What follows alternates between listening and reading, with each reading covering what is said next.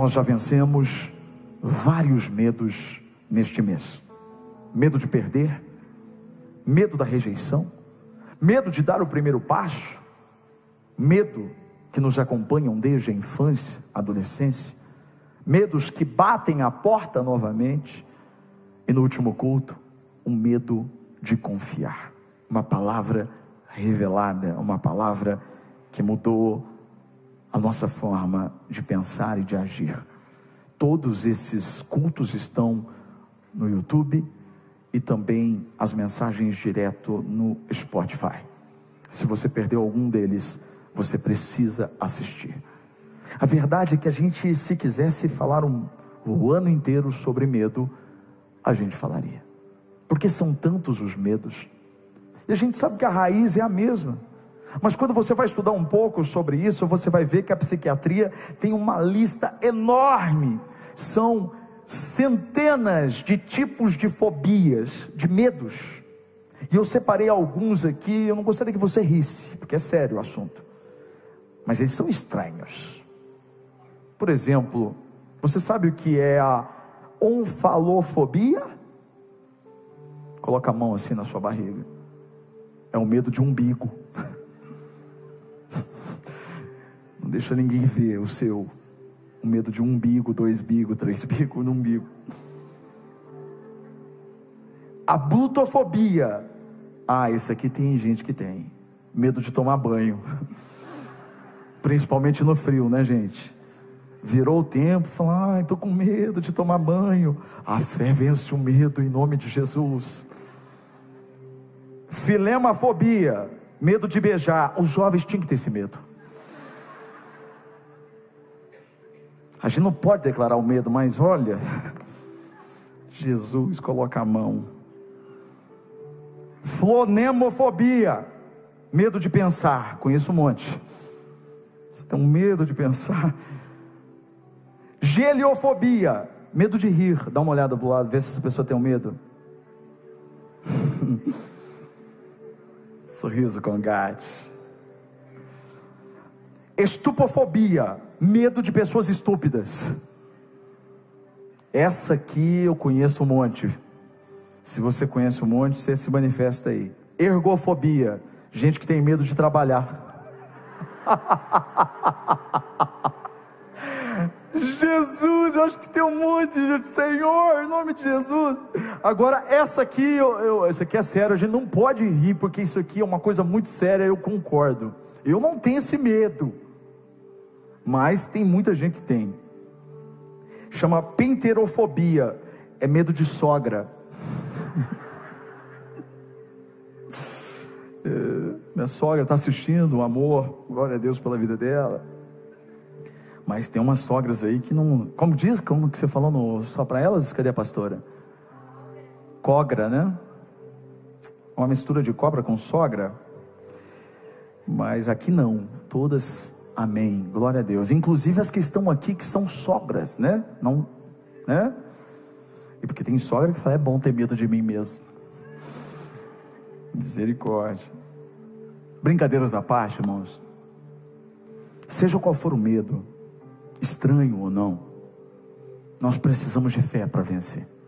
Isso tem ficado muito claro, cada culto que a gente tem falado do poder da fé que vence o medo.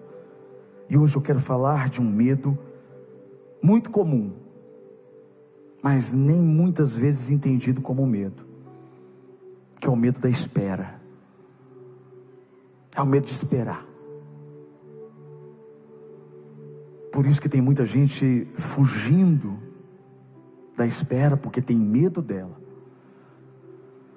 Certa vez, a FedEx, que é como se fosse os Correios no Brasil, mas lá nos Estados Unidos, a FedEx tinha um slogan que dizia mais ou menos assim: esperar é frustrante. Para muita gente é frustrante. Principalmente no tempo que nós estamos vivendo, um tempo onde as coisas estão aceleradas, onde você ouve a mensagem do WhatsApp em 2x já pedindo que a plataforma crie o 3x, o 4x. Você quer as coisas acontecendo, porque nós não temos mais paciência para esperar.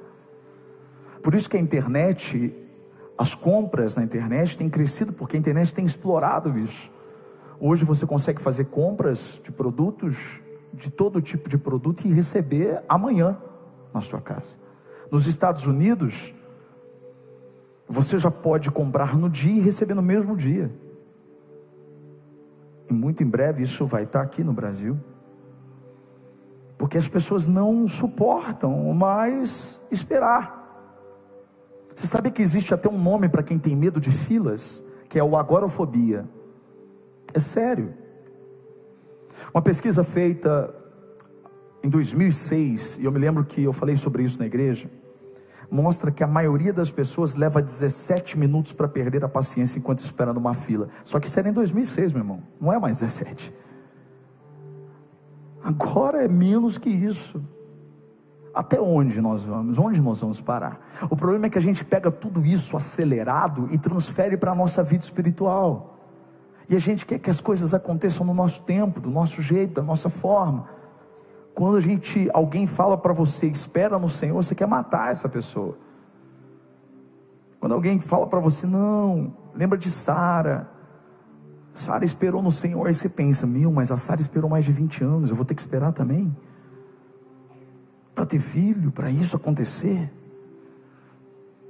Porque estamos num tempo onde tudo parece acelerado, porque a volta de Jesus está iminente. Só que com Deus a espera, ela não deve nos trazer medo, porque ela é para o nosso bem. E quando você conhece a Bíblia, você vai ver que na verdade a fé, ela precisa caminhar junto com a paciência. Não adianta você ter fé e não ter paciência para receber o que você acreditou. Isso é tão bíblico que Abraão alcançou a promessa pela fé. É o pai da fé. Mas quando você vai ver ele lá na galeria da fé, o texto lá em Hebreus, capítulo 6, verso 15, olha o que está dizendo: Abraão teve o que? Paciência e por isso recebeu o que Deus havia prometido. Ele errou, errou, falhou, falhou, mas mesmo assim, foram 25 anos esperando.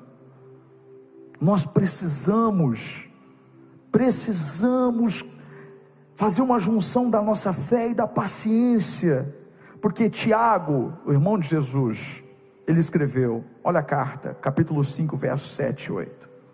Por isso, irmãos, tenham a paciência até que o Senhor venha. Vejam como um lavrador espera com paciência que a sua terra dê colheitas preciosas. Ele espera pacientemente pelas chuvas do outono e da primavera. Vocês também precisam ter paciência. Não desanimem, pois o Senhor virá logo. Medo de esperar, queridos, presta bem atenção no que eu vou dizer. Olha para mim. O medo de esperar, na verdade, ele esconde um outro medo: o medo do futuro. Quem tem medo de esperar é porque tem medo do futuro. Clarice Lispector escreveu: Eu tenho medo de esperar e nada acontecer. Só que isso não vale para nós. O salmista disse assim: És tu que garantes o meu futuro. Quem garante o nosso futuro é o Senhor. Por isso que a Bíblia está cheia de avisos que nós não devemos andar ansiosos, que nós não devemos andar preocupados, mas que a nossa confiança deve estar naquele que já está no futuro. Ele conhece cada dia da nossa vida até o final. Ele conhece todas as coisas. Ele é onisciente. Então, quando eu digo, na verdade, que eu tenho medo da espera, ou medo de não acontecer, o medo do futuro, eu estou dizendo que eu não tenho fé que Deus vai ser suficiente para me sustentar, para me guardar e para realizar as promessas que Ele tem para mim. Se Deus está dizendo que você deve esperar, é porque a espera tem um propósito maior não tenha medo. Se Ele está dizendo, espera, Ele está dizendo para você, vai ser melhor do que você pensa. Eu sei que quando a gente está vivendo esse momento, a gente não, não consegue pensar e raciocinar isso, porque a gente quer que as coisas aconteçam, por ego, por carência, por tantas outras coisas.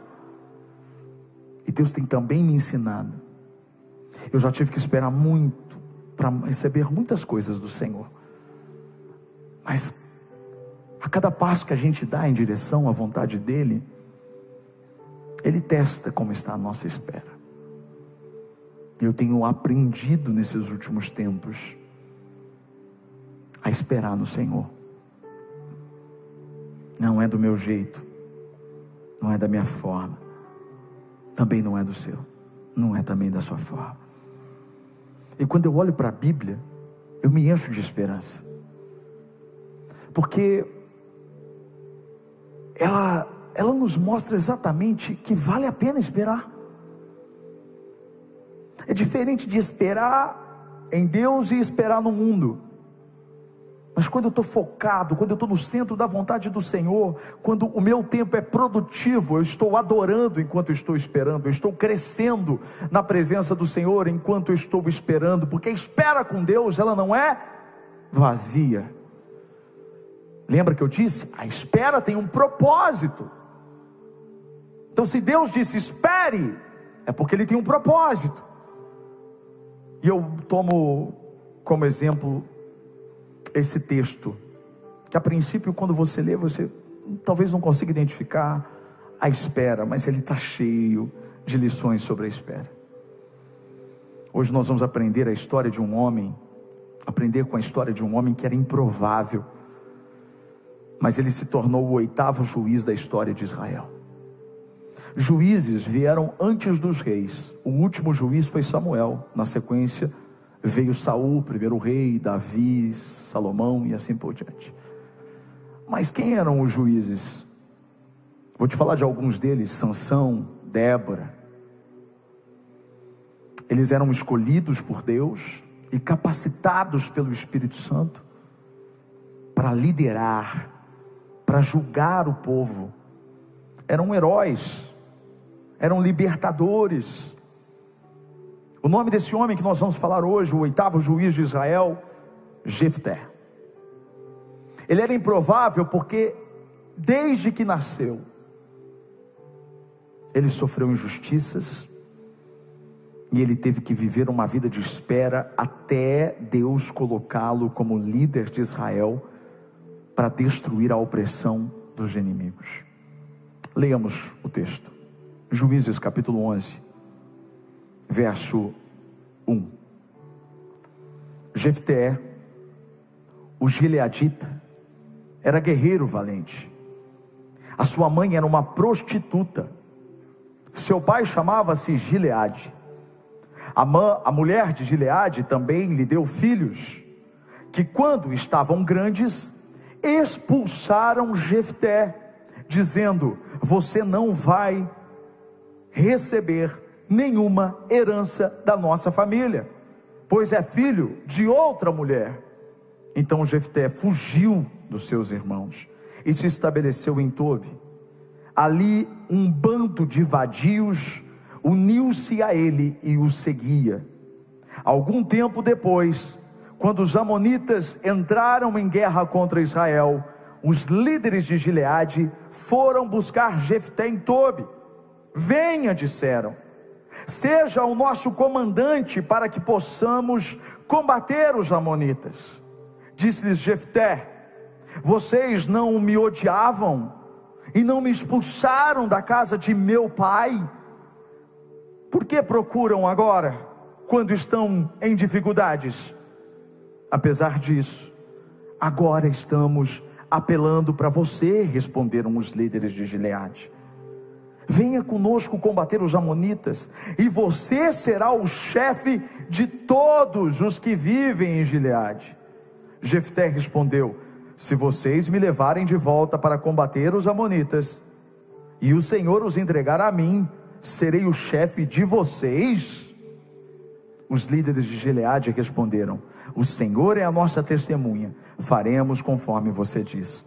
Assim Jefité foi com os líderes de Gileade e o povo o fez chefe e comandante sobre todos. E ele repetiu perante o Senhor em Mispar todas as palavras que tinha dito. Uau! Que história interessante. Filho de uma prostituta, ou seja, um filho fora do casamento, a mulher desse homem chamado Gileade, ele teve ele teve, ela teve filhos, os filhos cresceram e expulsaram o filho da prostituta, dizendo: "Você não vai ter herança". E esse homem vai e ele começa a viver um processo de espera. Apesar de não entender que era uma espera, porque às vezes você está vivendo um tempo de espera que você nem sabe. É porque Deus está te preparando para um algo que você nem imaginou. Às vezes a gente imagina uma coisa e Deus tem outra para nós. Isso é fantástico. Porque Ele faz infinitamente mais do que pedimos ou pensamos. Mas quando eu leio esse texto, hoje à tarde, refletindo sobre isso, eu poderia dizer para você que a espera envolve pelo menos três processos. Primeiro processo se chama mudança. Às vezes, esperar vai ser fundamental, vai ser essencial, vai ser necessário, porque antes precisa ter mudança na sua vida. A mudança antecede a promessa, o milagre, o agir de Deus. Então, se tem muita coisa mudando na sua vida agora, alegre-se, você está entrando num processo de espera que vai te levar onde Deus quer que você esteja. Mudança faz parte. Mudança, primeiro, geográfica. Ele teve que sair do lugar de conforto, ele teve que sair do lugar, do meio dos, dos conhecidos. E quando você olha para a Bíblia, você vai ver um padrão, você vai ver Abraão. O Senhor dizendo para ele: sai do meio da sua parentela, saia do meio dos seus parentes e vá para o lugar que eu te mostrarei. Você vai ver isso acontecendo com Moisés, que depois de ter sido escondido pela parteira, foi visto pela filha do Faraó, propositalmente colocado no rio pela sua mãe Joquebede. Ele é criado no palácio, mas algo precisava acontecer, então Deus muda ele. Ele vai para o deserto, e nesse deserto ele vai cuidar das ovelhas do seu sogro. E você conhece a história. Naquele monte santo, no monte do Senhor, onde Deus se manifestou para ele. Deus mais uma vez muda, ele volta para o Egito, agora para libertar aquele povo, e depois vai para outro deserto para levar o povo até a terra prometida. Você vai ver isso na história de Davi, que teve que também deixar sua casa. Você vai ver isso o tempo todo. Quando eu olho para a minha própria vida, quando eu falo que não tenho parentes aqui, que eu não tenho, hoje vocês são a minha família, eu vim para cá para apresentar o jornal. Mas saí de Cardoso, fui para Votuporanga, fui para a região de Sorocaba, vim para cá. E aqui era uma passagem, na minha visão. Mas era o lugar onde Deus tinha um propósito muito maior. E por que, que essa mudança, às vezes, precisa ser geográfica? Porque às vezes Deus quer mudar a sua geografia para mudar os seus relacionamentos. Às vezes Ele vai te tirar de um lugar, vai te tirar de um trabalho, vai te tirar de outro lugar, vai te tirar, e Ele vai. Por quê? Porque a espera envolve também mudanças relacionais. Você lembra que no ano passado nós fizemos a série aqui sobre a Noemi? que saiu, foi para um lugar chamado Moab, ali perdeu os filhos, o marido, ficou com as duas noras. E quando ela começa a mudar a geografia de novo, a órfã fica. E esse é um padrão que, se você observar, isso vai acontecer na nossa vida sempre. Às vezes Deus vai mudar as pessoas à sua volta. No primeiro momento isso parece ruim, isso parece traumático. Aquela pessoa que era sua amiga, aquela pessoa que andava com você, aquela pessoa que jurava estar com você o tempo todo, e de repente ela é tirada por Deus. Isso é bom, mesmo quando você não entende que isso é bom. Isso faz parte do chacoalhar da árvore. Deus tira pessoas que não fazem parte do propósito para aquele momento. Talvez um dia elas voltem. Como foi o caso de Jefité, os irmãos voltaram a ter contato com ele lá na frente, mas em outras circunstâncias. Às vezes Deus separa naquele momento para quê? Para que você entre numa nova estação. O bom disso é que nesse momento de mudança relacional, pessoas saem, mas outras pessoas entram. Pessoas novas. Pessoas que talvez você não dava nada para elas. Eram anônimas antes. Mas elas passam a te ajudar, elas passam a fazer parte da sua vida. Cria-se um laço, uma aliança um vínculo. Às vezes é isso que acontece nas nossas vidas. Deus te tira no meio dos seus parentes e leva para um outro lugar, e aí Ele te dá pessoas que se tornam uma família, não pelo sangue, mas pelo nome de Jesus. Isso é importante porque essas pessoas saindo e essas pessoas chegando, tudo faz parte de um processo que vai te trazer amadurecimento. Essa é a segunda coisa que acontece, o segundo processo que acontece na espera. Você precisa amadurecer. E quando as pessoas saem, você amadurece com a rejeição, com a ingratidão, você amadurece com a facada nas costas, com Judas, você amadurece, você aprende que você sobrevive, você aprende a confiar em outras pessoas, não deixando isso marcar você, como nós aprendemos aqui no último domingo. Então você amadurece, você cresce, você cresce também sozinho. Às vezes você precisa estar sozinho. Às vezes Deus te tira as pessoas que estão à sua volta porque você está muito dependente delas. E quando na verdade, Deus não trabalha com as muletas, Ele quer que Ele seja o seu único apoio. Então às vezes Ele tira todas as muletas para que você tenha Ele como apoio. Aí quando chegam pessoas novas, essas pessoas, elas vão ter um papel diferente na sua vida. Você vai poder ajudá-las esse amadurecimento que Jefté teve foi de poder usar toda a experiência de rejeição, filho de uma prostituta improvável, para poder entender as pessoas que Deus queria que ele trabalhasse. Você prestou atenção no texto que nós lemos? Ele foi feito líder, e às vezes Deus te coloca numa trajetória de liderança diante do pouco. Deus não é irresponsável. Para liderar grandes coisas, você primeiro precisa liderar pequenas. Lembra que eu falei sobre isso esse ano? Governar grandes coisas, primeiro preciso governar as pequenas. Antes de governar no público, eu preciso governar no secreto.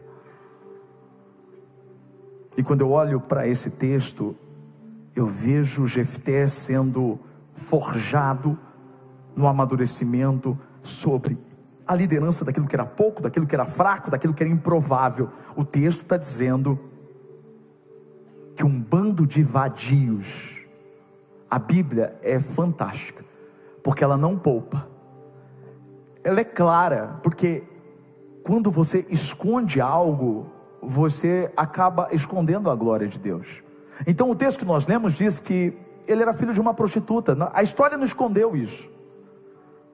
E a história não está escondendo, a história bíblica, que quem procurou esse homem para que ele fosse líder era um bando de vadios, e a palavra vadio é forte, não é? Soa. E o que, que significa vadio, segundo o dicionário? Marginais. Deus mandou um bando de marginais, sem valor. Deus mandou um bando de pessoas sem valor. Que mais? Desocupados. Deus mandou um monte de gente desocupada. Preguiçosos significa. Ele mandou um monte de gente preguiçosa. Desculpe a palavra, mas é o dicionário que diz: vagabundo. A palavra vadio significa vagabundo. O que a Bíblia está dizendo é que Deus permitiu que um bando de vagabundos procurasse esse homem para que ele fosse líder deles. Isso me lembra o que aconteceu com Davi. No momento que ele fugia de Saul, ele entra numa caverna, caverna de Adulão, lembra disso? Ele não queria ver ninguém, quem aparece? A família. Ele tinha assuntos para resolver com a família.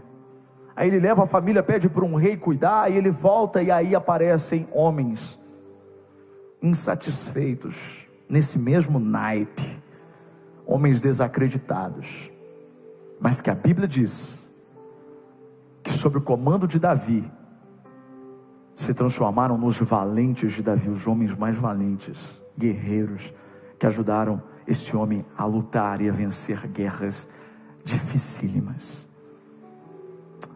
Como Deus é, não é? Ele pega uma pessoa improvável para treinar outras pessoas improváveis. Eu vejo isso muito na igreja.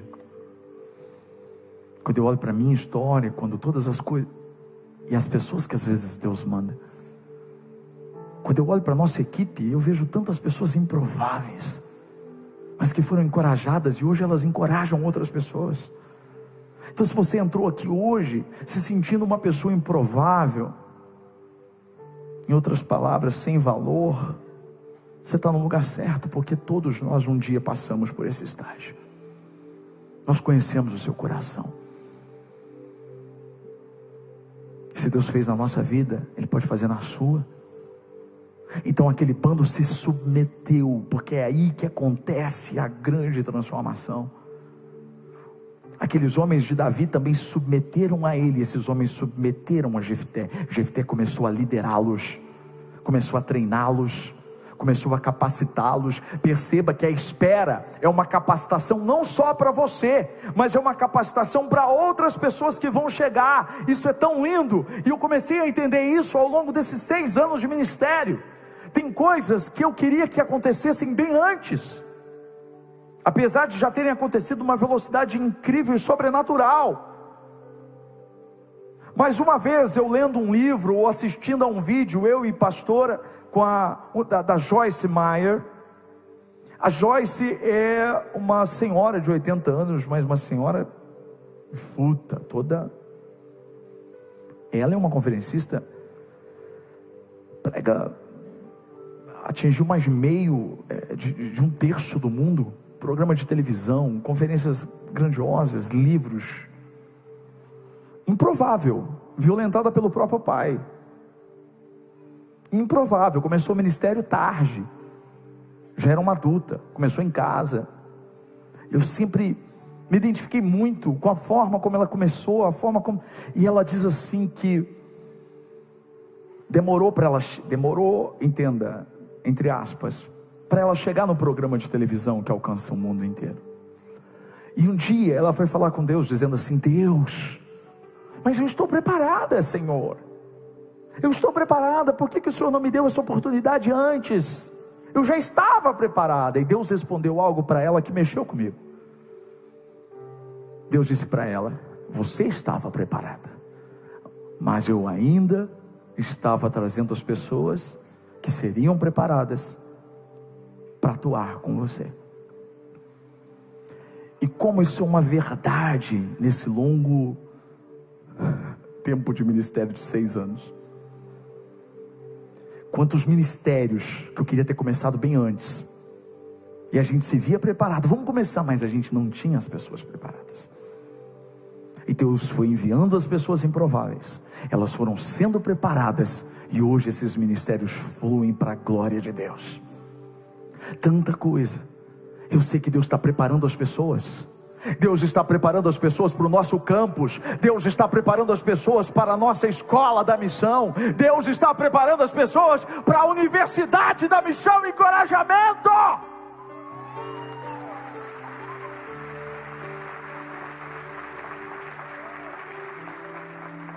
Deus está preparando para a expansão. Não tem a ver com a gente só. Deixa eu contar uma coisa para você. Às vezes a espera não tem a ver só com você.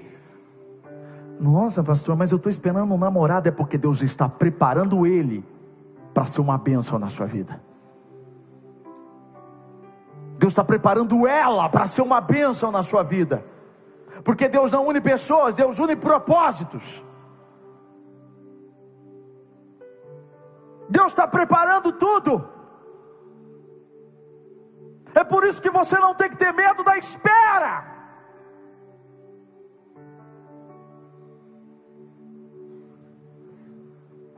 Ele está trabalhando.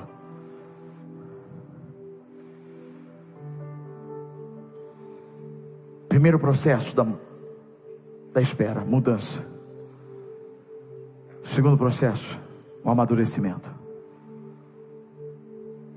Então vem o reposicionamento. Uau! Quem reposiciona é Deus.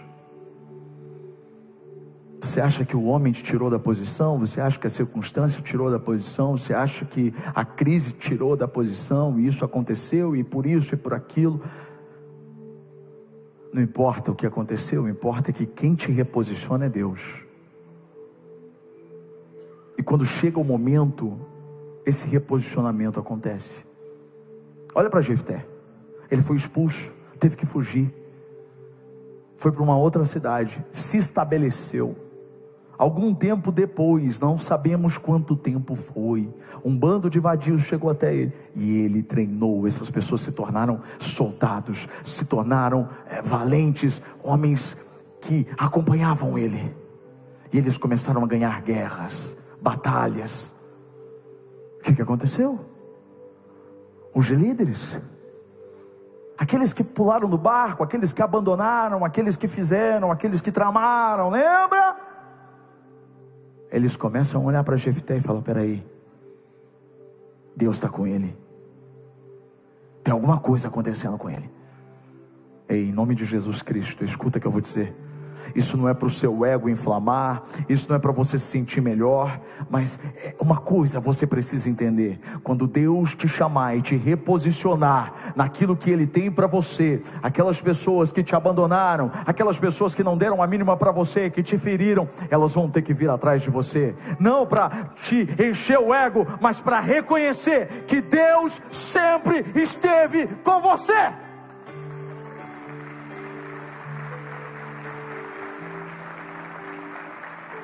Não tenta provar nada para ninguém, filho. Jefté não provou nada. Manda recado para eles lá para ver o que, que eles perderam. Olha aqui, ó. Olha o que eles perderam. Não. Você não precisa mostrar para os outros. Chega uma hora que Deus mostra. Deus mostra porque é para a glória dele. E aí ele reposiciona. O que é reposicionar? É Deus te tirar de uma posição e te colocar em outra.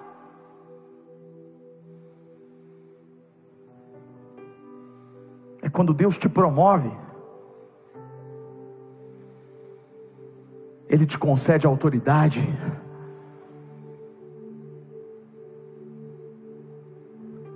Aí você entende que todas as outras guerras que esse rapaz teve, que esse homem chamado Jefté teve, longe dos olhos de todo mundo, era uma preparação para ele enfrentar uma guerra e livrar o povo dele lá na frente. Deus está te preparando para a verdadeira batalha.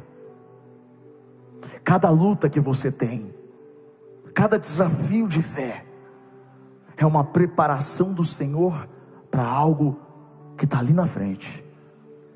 E quando você chegar diante desse grande desafio, você não vai ter medo, porque diferente dos outros, você foi forjado, você foi amadurecido, você mudou, as coisas aconteceram na sua vida e você está preparado para aquele momento. E você vai agradecer pela espera.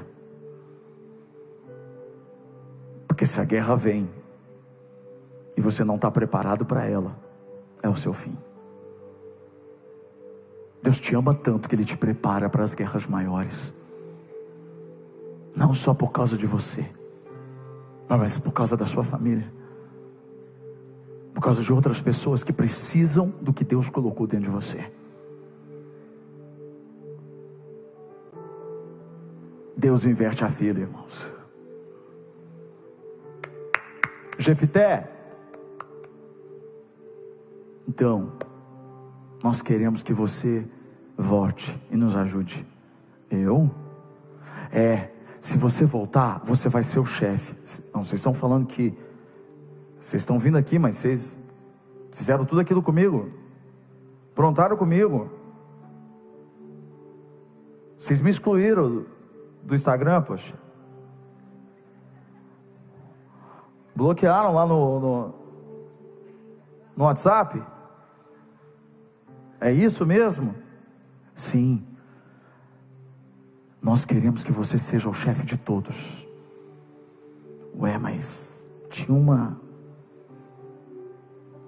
uma fila para chegar até ser o comandante de todo mundo. Mas quando você espera no Senhor, Deus inverte a fila. Deus inverte a fila. Deus inverte a fila. Deus inverte a fila.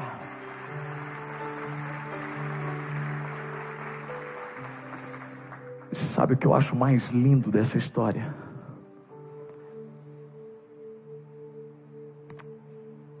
É que ele era filho de uma prostituta.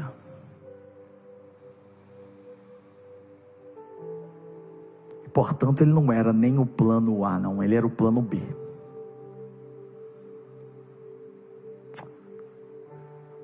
verdade que Deus não tem plano B. Mas se então Deus não tem plano B, quer dizer que às vezes a gente não sabe o que é o B e o que é o A. E é isso que a espera faz. A espera mostra que o que parecia plano B na verdade, sempre foi o plano A. Uau! Você sabia que a minha fala, enquanto apresentador do jornal, era que eu queria apresentar o jornal nacional e eu queria testemunhar do que Deus tinha feito na minha vida. Meu plano B era sempre poder testemunhar para as pessoas o que Deus fez na minha vida sabe de nada, inocente. Na verdade, o plano B era o plano A. E é isso que a espera faz você identificar. Houve um tempo da minha saída da televisão, em 2011, até 2017, para a gente começar a igreja. Foi esse tempo que o Senhor usou para dizer que eu estava errado. E o que eu achava que era o plano B sempre tinha sido o plano A. É isso que a espera faz com a gente. Ela traz clareza. Ela traz discernimento de propósito. Ela mostra o que é e o que não é. Então, não tenha medo de esperar. Não tenha medo do futuro. Não tenha medo de não acontecer. Fique onde Deus está te levando.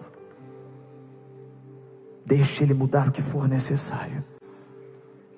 Deixa Ele fazer as mudanças geográficas, deixa Ele fazer as mudanças relacionais, deixa Ele te amadurecer, deixa Ele preparar as pessoas à sua volta,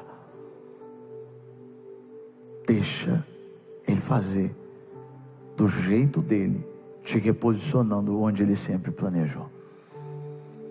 Fecha os olhos. Se a vitória não consegue se enxergar, espera no Senhor e confia. Espera, Ele vem. Confia, Ele vem e faz um milagre.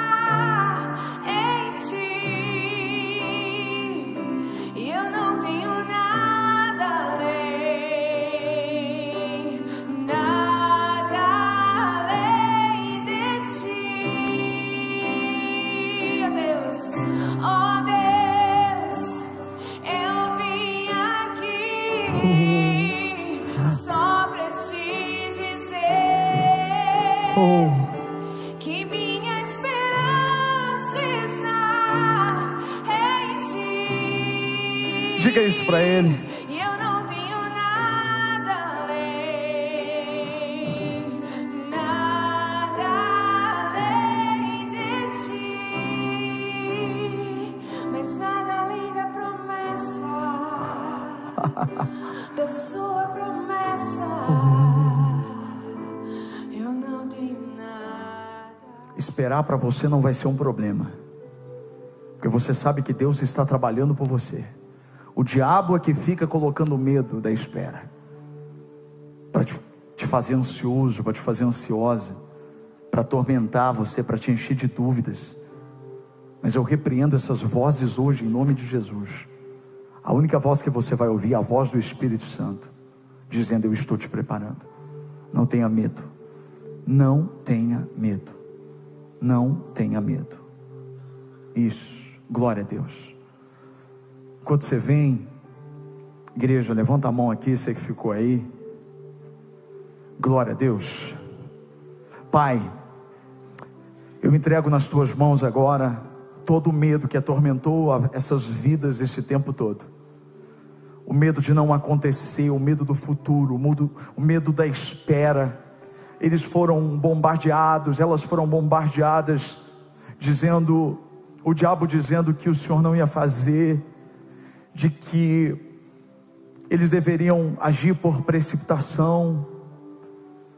Mas, Senhor, como nós aprendemos com a tua palavra hoje, o Senhor é o Deus que faz tudo no seu tempo, da sua forma e do seu jeito. E nós precisamos confiar no Senhor. Eu sei que as tuas promessas são reais. E eu sei, Senhor, ó Deus querido, que cada dificuldade aqui para os teus filhos, o Senhor se compadece. O Senhor conhece o coração de cada um deles. E o que o Senhor não quer é que eles continuem com o coração pesado. O Senhor é o Deus que pode tudo, Deus. Então, em nome de Jesus Cristo, de dentro para fora, arranque esse medo agora, Senhor. Tira da raiz, Senhor. Eles vão sair daqui confiantes no Senhor, confiantes de que há um reposicionamento.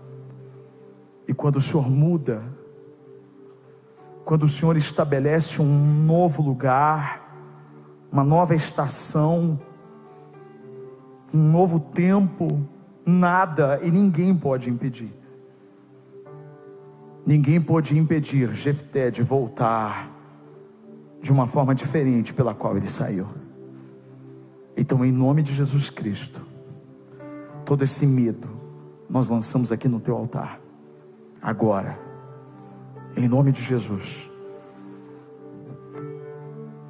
Em nome de Jesus, nós lançamos agora e declaramos a nossa confiança no Senhor no 3, você vai dar o amém mais forte que você já deu. O medo não vai te parar.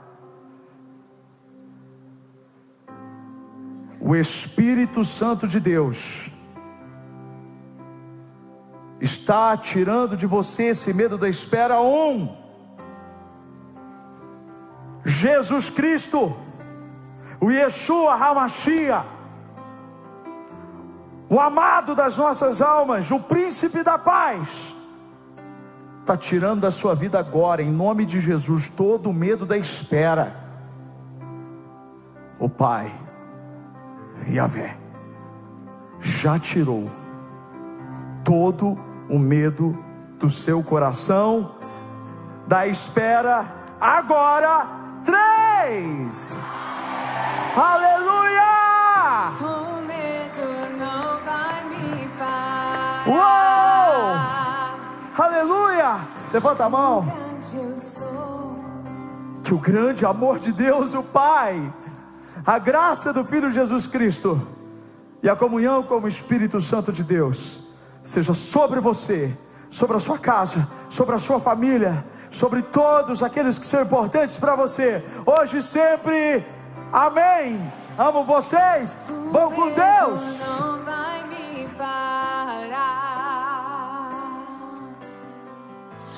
Grande eu sou comigo está. Mesmo que o mar esteja em frente, tenho certeza que eu vou passar. O medo não vai me parar. O medo não vai